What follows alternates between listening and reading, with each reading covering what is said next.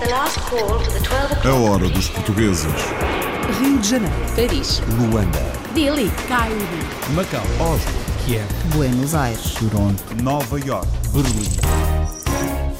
Os brasileiros são os maiores clientes e a grande maioria dos sócios na Casa de Portugal, em Campinas, no Brasil. Sou franco a dizer, 80 a 90% de brasileiros. 10% estou exagerando de portugueses. Os brasileiros, os brasileiros amam Portugal. Eles querem saber como é que vive o povo português, eles querem saber como é que é a vida em Portugal. Então, os brasileiros gostam demais dos portugueses. Então, eh, eles querem vir, é o que está acontecendo. Os brasileiros de Campinas são fãs dos portugueses. Em Manchester, Inglaterra, há uma empresa internacional que serve outras empresas em quase todo o mundo, mas o GEN é português. A Gama é uma plataforma global de informação e serviços especializados em inovação e comércio internacional. Com uma rede mundial de mais de 100 analistas em 46 países e é uma empresa inglesa com ADN português. Origem portuguesa de uma empresa inglesa que trabalha em quase todo o mundo. Na mesma área de trabalho, um português em Nova Delhi, na Índia, mata saudades, sempre pode. Para fugir a Delhi tenho sempre Goa, portanto tenho uma casa em Goa e acho que não teria vindo para Delhi sem saber que tinha uma casa em Goa onde posso descansar aqui deste caos urbano, da poluição, das pessoas. Portanto, sempre que posso fujo para um fim de semana para Goa, para estar na praia e descansar um bocadinho e matar saudades de Portugal também, porque Goa é um cantinho de Portugal na Índia. Cantinhos portugueses no mundo. Cantinhos e sabores. Na África do Sul, um português tem uma fábrica de molhos e especiarias que serve os petiscos lusitanos. Isto é o nosso famoso ah, molho prego, ah, usado para temperar um bife, tal como fazer ah, o, o bife como se faz em casa. Ah, está tudo incorporado dentro deste molho. Em 3, 4 minutos conseguimos cozinhar um, um prego ah, pronto a ser servido. Truques da culinária. Sabores de Portugal é o nome da nova casa de produtos portugueses em Acher, a norte de Paris. derivado uh, ao sucesso deles com os clientes, com a comunidade portuguesa que, que há aqui nesta região, era mesmo necessário uh, ter uma loja assim destas que representa o nosso Portugal com os produtos de qualidade portugueses. Portugueses concentrados em Acher, a norte de Paris. Em Matola, Moçambique, os assados e grelhados são reis no buraco da velha. é o frango de churrasco, que é o frango assado na brasa, que nós temos, temos todos os dias. Ao fim de semana temos o leitão, sexta, sábado e domingo, leitão à barrada, já aí já é pertence à minha zona de Coimbra, Malhada, a zona do leitão. E ao domingo temos o bacalhau ao lagareiro, que é um prato muito típico português, que é batata amurro, as migas, bacalhau grelhado. Cozinha portuguesa na brasa. O Oriente, Macau, é território onde rola dinheiro e jogo, mas nem tudo o que reluz é ouro. Numa terra destas, onde a riqueza abunda, as oportunidades abundam, deveria de existir, como existe, alguém que tem dificuldades, que, que tem privações, que tem uma vida diferente desta abundância. E fui à procura dessa gente. Acho que tem, tem interesse, estas pessoas têm uma voz, precisa de ser eh, ouvida. Um olhar diferente sobre as pessoas em Macau, os mais pobres, retratados por um português. Fotocristiano é nome de estúdio de fotografia em Lidl, Portugal, em São José da Califórnia, onde se trabalha a moda antiga. As minhas fotografias estão todas feitas à mão, no quadro escuro, não é digital. Uh, e estou mostrando aqui fotografias que tirei na França agora há pouco tempo, uh, numa visita lá. Com a mudança dos tempos e gosto de aguentar o arte de filme e para, para tirar fotografias com máquinas de filme é muito diferente que tirar fotografias com máquina de, digital. Porque filho de peixe sabe nadar e o negócio da fotografia é herança familiar. This is the last call for the 12 o'clock British Airways flight VA412 to Amsterdam.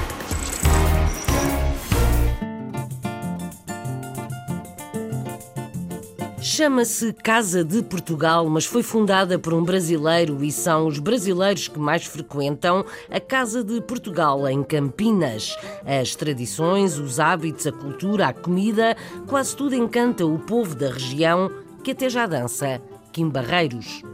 Viajamos para o estado de São Paulo, vamos conhecer os homens da Casa de Portugal: José dos Santos António, Pedro Peixoto e Manuel Aurélio Delgado o guia da hora dos portugueses nesta visita à casa portuguesa de que os brasileiros tanto gostam é o Pietro Serzuzimo. A Casa de Portugal de Campinas é a grande representante da cultura lusitana nessa cidade que é a terceira mais populosa do estado de São Paulo. Seus eventos de sucesso divulgam a cultura portuguesa principalmente para os brasileiros, que têm como tradição as festividades da casa. A Casa de Portugal eh, ela foi fundada há 59 anos atrás, que por incrível que pareça, né, da ironia do destino, foi fundada por um brasileiro, um jornalista campineiro, é, Luso Ventura era o nome dele, e ele disse: Nós temos em Campinas a Casa do Líbano, nós temos a Casa da Itália, nós temos a Casa de Espanha. Por que não termos a Casa de Portugal se há uma colônia portuguesa tão grande na cidade de Campinas? E daí surgiu a ideia, é, através dele, de se montar a Casa de Portugal. Parabéns, nós estamos completando 59 anos de existência da casa uh, e por isso nós estamos fazendo um evento especial, justamente para comemorarmos esta data. Estamos trazendo Kim Barreiros para uma noite memorável, uma noite inesquecível e um jantar que, pelo amor de Deus, também vai ficar na história. Eu vou comer, eu vou comer até me lambuzar. Porque se eu não comer, vai dormir, come em teu lugar. Eu vou comer, comer, até me lá usar. Porque se eu não comer, vai dormir, come em teu lugar.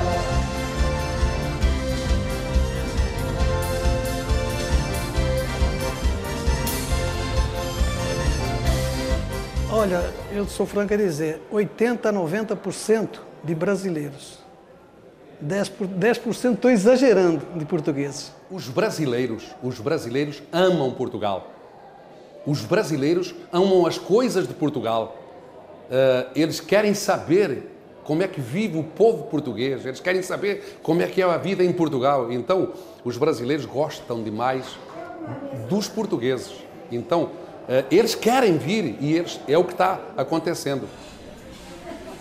Normalmente, nas nossas festas, nós, a não ser jantares que cobrem, cobrem entrada, as festas juninas, que são as mais tradicionais da casa, lota, lota muito mais do que você vai ver aí.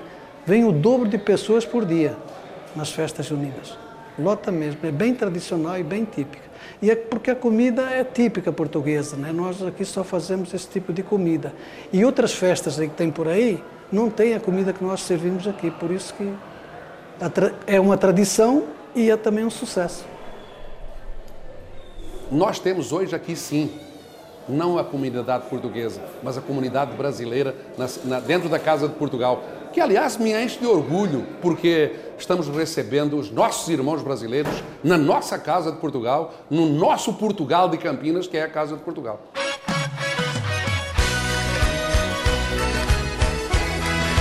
Os brasileiros são os que mais frequentam a Casa de Portugal em Campinas. A hora dos portugueses.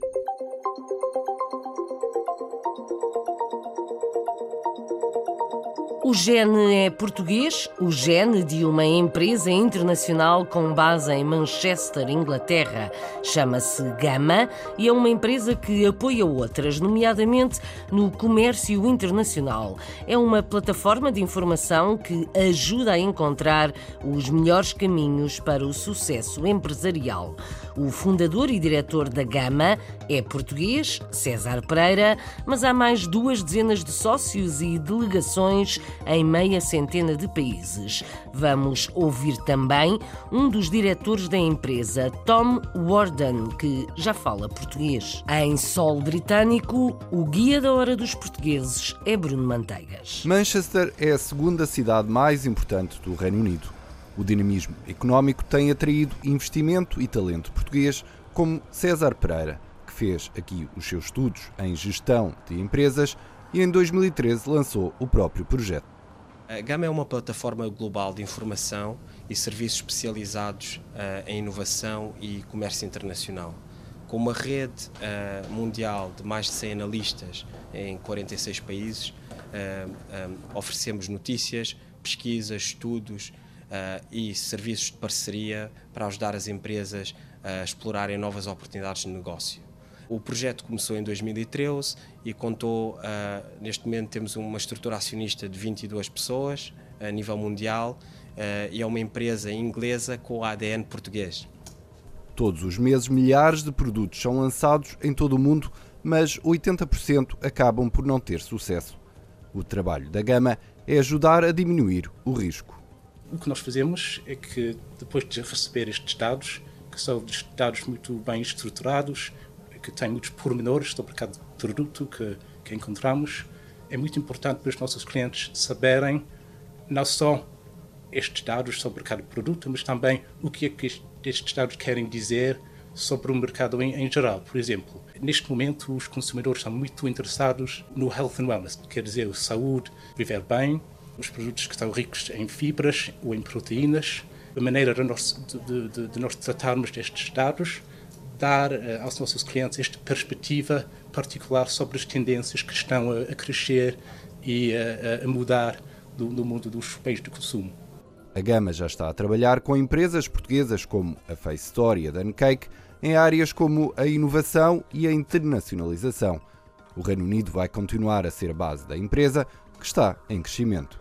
Manchester, uh, uh, para mim, neste momento, é um dos melhores polos a nível europeu para criar uma, uma startup ou para desenvolver uma startup, pelo ecossistema, pelo, pela infraestrutura que está presente uh, no local que é fora de Londres, na Northern Powerhouse. Uh, várias empresas nos últimos anos têm mudado as suas operações para o norte de Inglaterra, uh, pelo capital humano, pela infraestrutura, e está muito bem ligada à Europa e ao mundo. A Gama é uma empresa com alma portuguesa, mas com uma equipa e uma visão internacional. Manchester acolhe uma empresa inglesa com gene português e mercado mundial.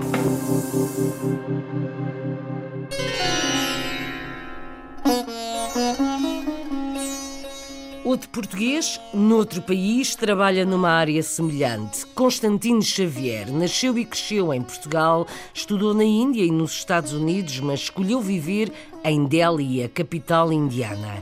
Confessa que vive na grande cidade, mas sempre que pode, foge ao fim de semana para Goa, a que ele chama de cantinho português na Índia. Constantino estuda o país onde vive e ajuda a definir estratégias com base na informação que recolhe e trata na Fundação Carnegie, onde trabalha. É Analine Elvino de Souza que faz as apresentações. Constantino Xavier nasceu e cresceu em Portugal. Fez a licenciatura em Delhi e o doutoramento em Washington. Podia ter voltado para Portugal, mas resolveu viver na Índia e está neste momento a trabalhar na Fundação Carnegie em Delhi. Delhi é uma das cidades mais poluídas no mundo Uh, mas mesmo assim, de manhã cedo, está fresco, os níveis de poluição estão ainda bastante baixos e, portanto, eu gosto de correr muito. E comecei a correr, cheguei em setembro a Delhi, vivo perto de um monumento uh, muito histórico do século XVI, o Humayun's Tomb, uh, que é um pequeno paraíso no meio desta selva urbana. E de manhã, pelas seis, seis e meia, acordo para fugir ao calor e, e, faço uma corrida de uma hora, mais ou menos, de uns 6 a 10 km. Volto para casa encharcado, obviamente. No inverno está muito frio, obviamente, também, é ao contrário. Chega a estar, chegam a estar 3, 4 graus no inverno em Delhi, com os ventos dos Himalaias e, e o frio gélido. Aqui também, quanto mais cedo se começa em Delhi, mais cedo se pode sair e fugir novamente ao calor da tarde e, e do final do dia. Eu, quer dizer, eu, sou um caso estranho porque decidi deixar Washington, nos Estados Unidos, onde é onde há muito do trabalho que eu faço, que é o que se chama muitas vezes os think tanks, o, os tanques de pensamento ou, ou centros de, de, pensamento estratégico, uh, para vir para a Índia fazer esse pensamento e a escrita aqui na, na Índia. Depois da minha licenciatura na Universidade Nova de Lisboa, pensei que seria uma boa oportunidade de trabalhar sobre a Índia, sobre a Ásia, como está tudo em grande transformação, eh, são países importantes e nada melhor do que viver num país para estudar o país. Portanto, peguei nas malas e vim estudar para uma universidade cá em Nova Delhi durante quatro anos. Conheci o país, viajei, fiz amigos uh, e depois disso fui fazer o doutoramento em Washington, nos Estados Unidos. Porque eu trabalho sobre a Índia, trabalho sobre as relações da Índia com outros países, com, com os outros grandes países, a China, os Estados Unidos, uh, também Portugal e o espaço lusófono. uh, relações económicas, trabalho também sobre os indianos que estão no estrangeiro, há mais de 11 milhões de indianos que vivem no estrangeiro. Portanto, eu leio muito sobre esses assuntos, escrevo sobre esses assuntos, portanto, publicamos os nossos textos para as pessoas, o público em geral, ter mais conhecimento sobre o que é a Índia, o que é este enorme país de uh, um bilhão de pessoas e como é que este país está a relacionar com o resto do mundo. E, portanto, publicamos esse, esse trabalho no nosso, no site, online, falamos com pessoas no governo para tentar melhorar as políticas no governo. Uh, e é esse o trabalho que me ocupa aqui, aqui em Delhi agora. Delhi é uma cidade interessante, são 15 milhões de pessoas, portanto é, é, é um país por si próprio, é um país que uh, vai dar muito que falar e tem muito para estudar e trabalhar. E para fugir a Delhi tenho sempre Goa, portanto tenho uma casa em Goa e acho que não teria vindo para Delhi sem saber uh, que tinha uma casa em Goa onde posso descansar aqui deste caos urbano, da poluição, das pessoas. Portanto, sempre que posso, fujo para um fim de semana para Goa, para estar na praia e descansar um bocadinho e matar saudades de Portugal também, porque Goa é um cantinho de Portugal na Índia. Um pedaço de Portugal no sudeste da Índia, Goa, a quase 2 mil quilómetros de Delhi. Ir de fim de semana só de avião.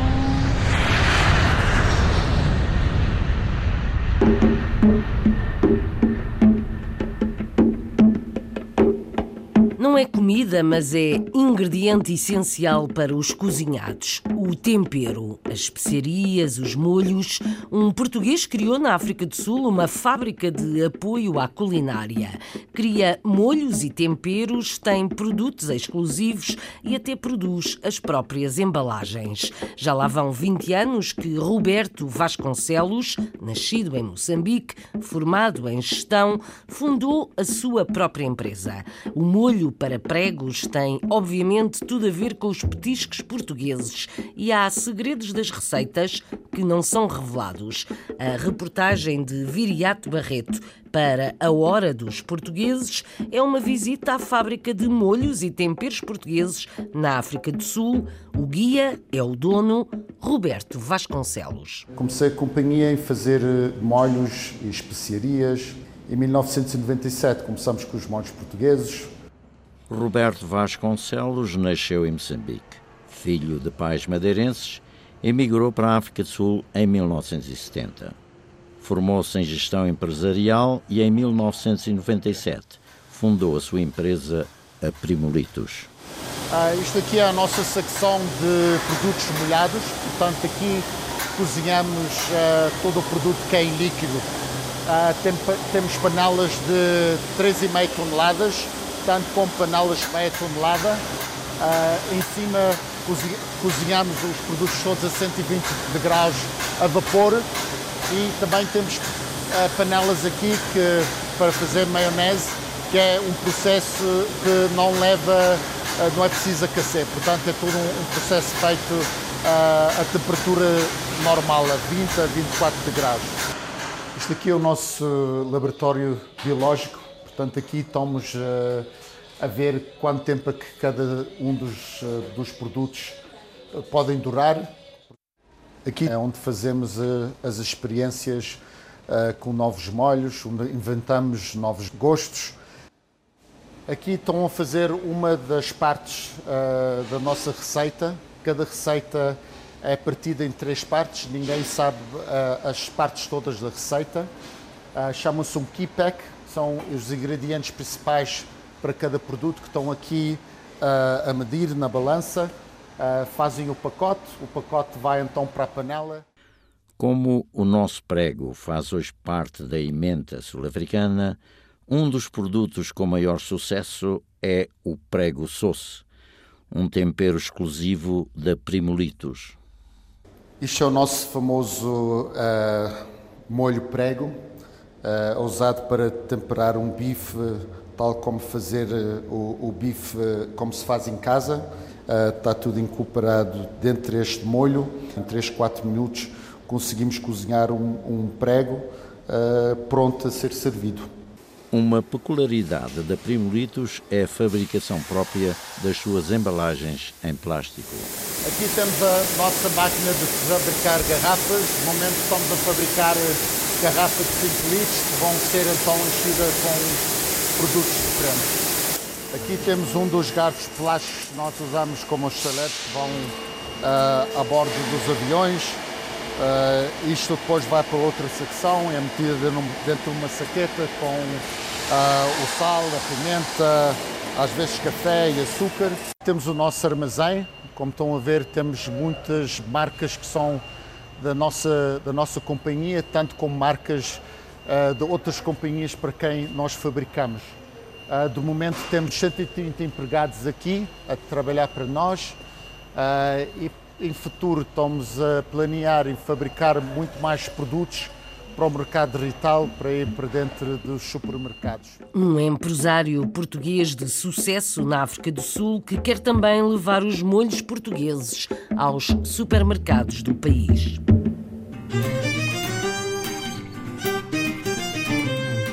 Antes de nos sentarmos à mesa no buraco da velha em Moçambique, vamos então às compras numa espécie de supermercado de produtos portugueses que abriu recentemente perto de Paris, numa cidade onde são muitos os portugueses, a Cher presuntos, enchidos, bacalhau, queijos, vinhos, azeitonas, quase tudo o que é português entra no novo estabelecimento de Ramiro Alves. Imigrante em França, comerciante desde sempre, fez uma aposta que à partida parece ganha.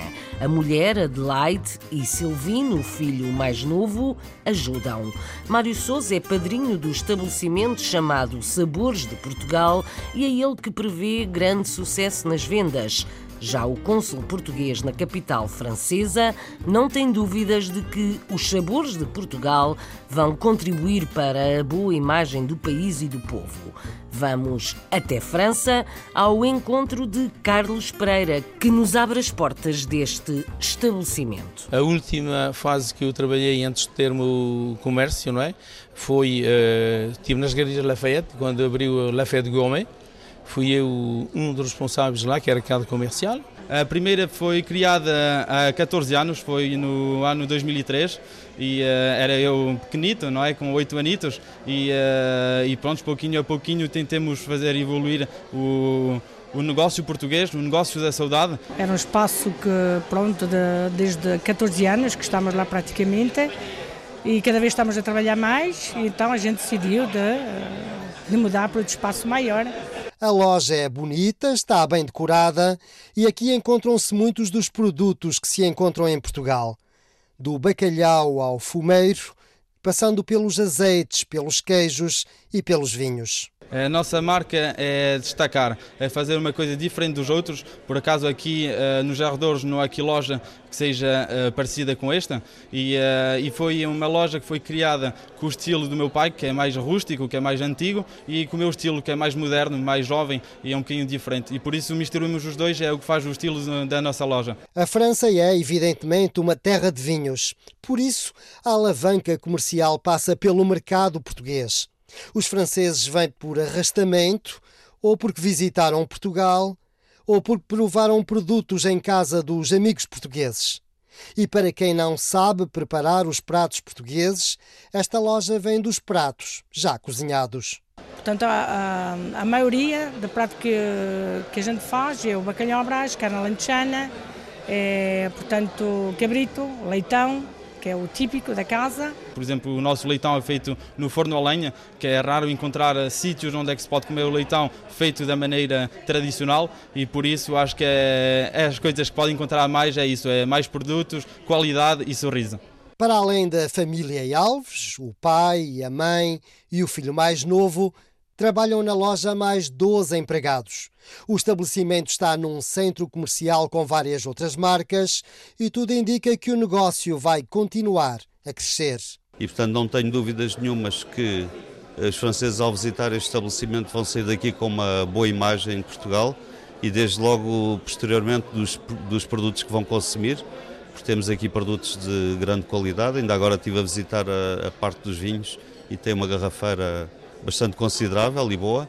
E derivado uh, ao sucesso deles com os clientes, com a comunidade portuguesa que, que há aqui nesta região, era mesmo necessário uh, uh, ter uma loja assim destas que representa o nosso Portugal com os produtos de qualidade portugueses. Este tipo de lojas portuguesas era inicialmente reservado a uma clientela essencialmente portuguesa. Entretanto, a situação tem sido alterada e cada vez há mais franceses a comprarem produtos portugueses. Os sabores portugueses cada vez conquistam mais adeptos.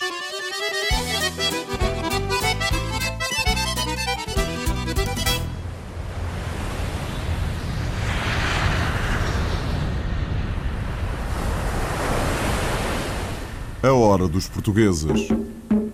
Agora sim, entramos no Buraco da Velha, em Matola, Moçambique, onde Alberto Henriques, sócio-gerente, conta a história do nome do restaurante, café, padaria e pastelaria, tudo à moda portuguesa. Há bolos como o pastel de nata, a bola de Berlim, o jesuíta. Marcos Jesus é o pasteleiro, há frango na brasa, leitão da bairrada e bacalhau ao lagareiro. E também há espaço para barulho, copos e jogos de futebol na televisão. Agora é a vez de Lucinda Gomes nos conduzir nesta reportagem para a Hora dos Portugueses em Moçambique. Buraco da Velha é um restaurante português cujo nome dá asas à imaginação de quem por aqui passa. Para uma melhor compreensão, comecemos por desfazer o enigma deste nome. Muitos dos clientes que eu tinha no outro restaurante eh, procuravam semana a semana, mês a mês, quando em nove meses em obras aqui nove meses a fazer as benfeitorias desta casa. Os clientes vinham semana, um mês, e entravam para dentro, ó oh Beto, quando é que abres o teu buraco? Ó oh Beto, quando é que abres o buraco? Ó oh Beto, quando é que abres o teu buraco? E então ia surgindo estas perguntas. Então a gente deixou engraçado, o buraco, o buraco, o buraco, então a gente decidiu, olha, buraco, em Portugal há um restaurante muito conhecido que é o Buraco da Velha, então vamos só mudar o C para o K e abrimos o buraco da velha assim. E como a gente tinha esta parte daqui de trás, que era um sítio mais reservado, que é onde as pessoas comem a chouriça, bem o futebol, sítio mais para, para, falar mais alto, para, para, se divertir mais um bocado, optámos por o buraco fica aqui da parte de trás, consoante aquele parte de, de, Portugal que a gente conhece o restaurante, que era a parte dos grelhados, em que a gente também tinha uh, a certeza que era grelhados que a gente queria fazer juntámos estas coisas todas e fizemos o buraco da velha, em que já tivemos algumas questões que chegam aqui e eu digo, não, não, não, não tem nada de, de mal, é, é mesmo por isto, não é por mais nada. E de todos os cantos da cidade e província de Maputo, há muitos clientes que procuram o buraco da velha. Não é pelo buraco, muito menos da velha, mas são os tachos e os sabores, os verdadeiros atrativos. A nível de gastronomia, a nossa é, é o frango de churrasco, que é o frango assado na brasa, que nós temos, temos todos os dias. Ao fim de semana temos o leitão, sexta, sábado e domingo, leitão à barrada, que já já é pertence à minha zona de Coimbra, Malhada, zona do leitão. E ao domingo temos o bacalhau lagareiro, que é um prato muito típico português, que é batata a murro, as migas, bacalhau grelhado.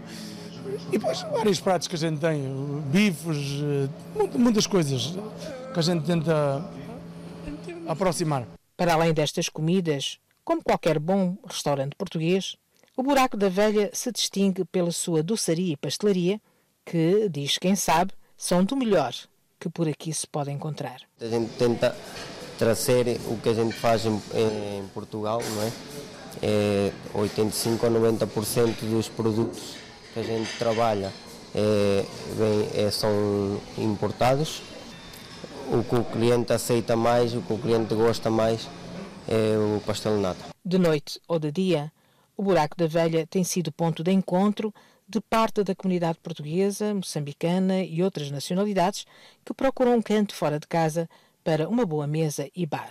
A comida portuguesa além fronteiras. O leitão da bairrada chega a Moçambique.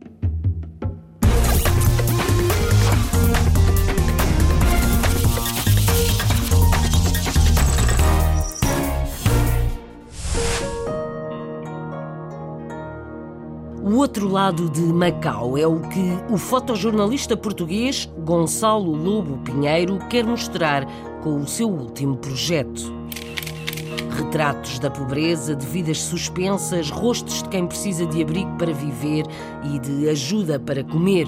O fotojornalista mudou-se há sete anos para Oriente, já publicou um livro de imagens, As Suas Imagens de Macau, e agora aposta num projeto que vai além das aparências. O cárcere da pobreza mostra alguns dos que vivem numa casa da Caritas. Os retratos podem ser vistos na página do fotojornalista. Joana Freitas é a jornalista que conta mais na hora dos portugueses. Numa terra onde habitam mais de 700 mil pessoas de diferentes nacionalidades e onde chegam milhões de turistas todos os anos, há outros olhares, mais escondidos das luzes neon e do típico frenesim urbano.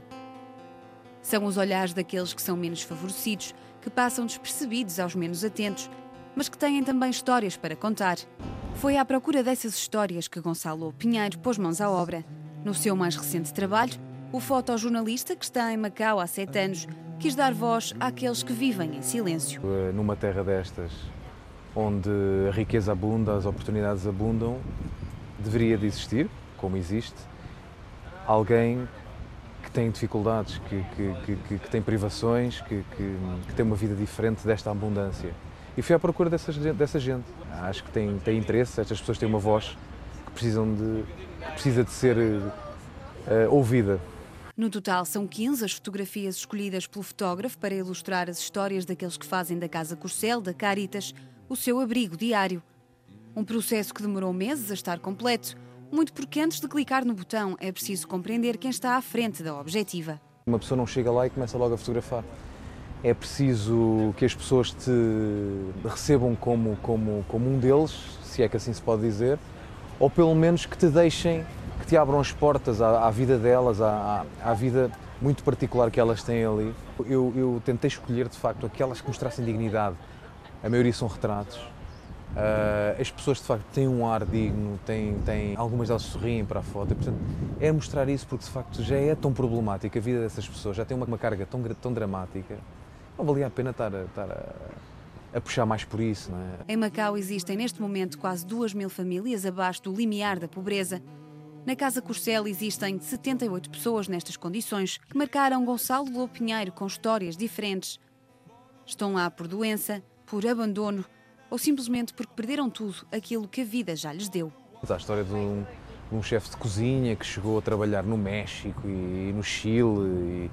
E é ver que a pessoa já teve um trajeto interessante, não é? um chefe de cozinha, quer dizer, que conhece meio mundo e que acaba aqui na Casa Corcel o trabalho de Gonçalo Lobo Pinheiro é já conhecido em Macau e fora de portas. O fotojornalista publicou em 2015 o livro Macau 5.0, um conjunto de imagens que junta duas celebrações. Eu achei que naquela altura em específico, que foi uma altura em que eu também fazia 15 anos de carreira como, como fotojornalista, fazia sentido juntar várias coisas, não é? Portanto, era 5 anos de, de, que eu tinha chegado a Macau, 15 anos de carreira de fotojornalista e, portanto, eh, eu senti que era a hora de, de, criar um álbum fotográfico de Macau. E é uma súmula das melhores fotos, né? da minha vivência eh, em Macau naqueles cinco anos. E, portanto, eu acho que é uh, uh, um documento social, antropológico daquilo que é Macau de, entre 2010 e 2015. Macau continua a inspirar e a ideia é continuar à procura de histórias ainda escondidas dos olhares do público. No cárcere da pobreza é o mais recente projeto e pode ser visto no site oficial de Gonçalo Lobo Pinheiro. O endereço na internet para espreitar o trabalho do fotojornalista é www.gonçalolobopinheiro.com.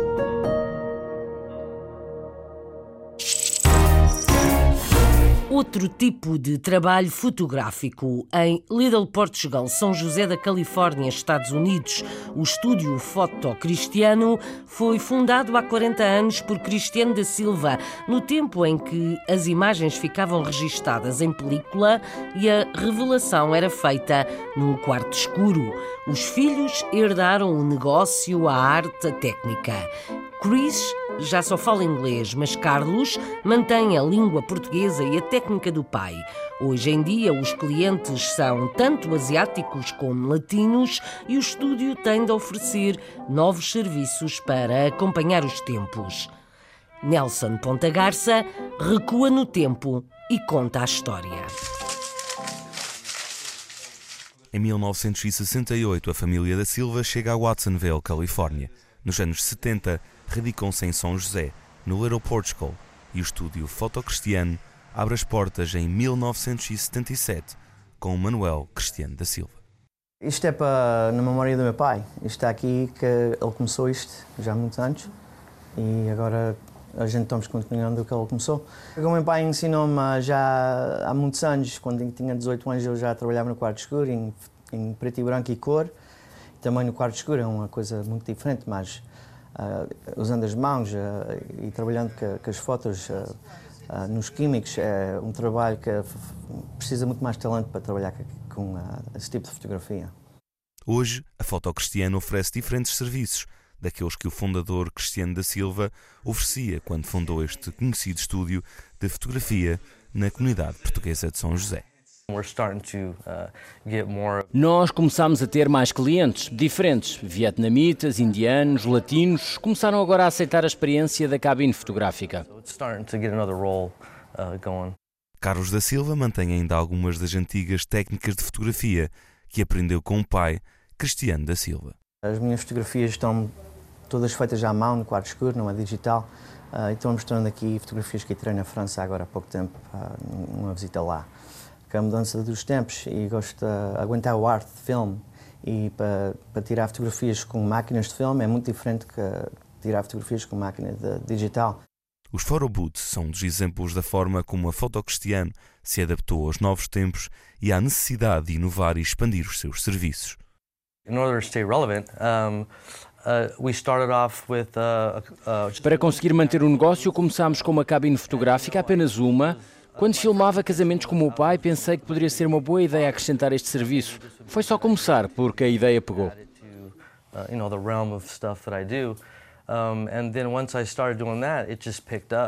Chris da Silva nasceu e cresceu nesta área do pequeno Portugal, onde ainda mantém o seu negócio aberto.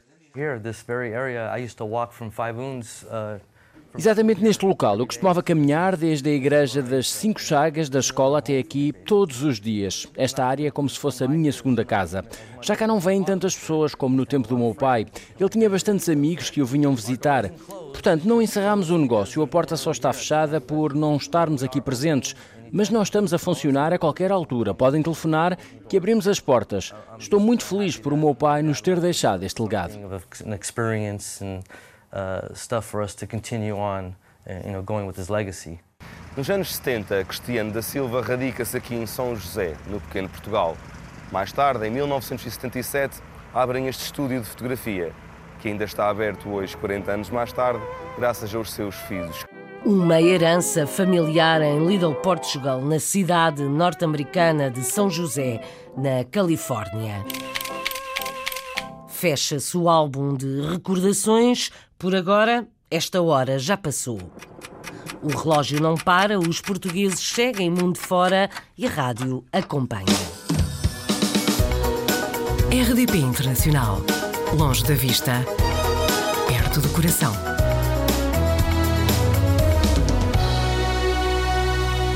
A Hora dos Portugueses, com apoio técnico de João Carrasco, sonoplastia de Paulo Cavaco, edição e apresentação de Isabel Gaspar Dias.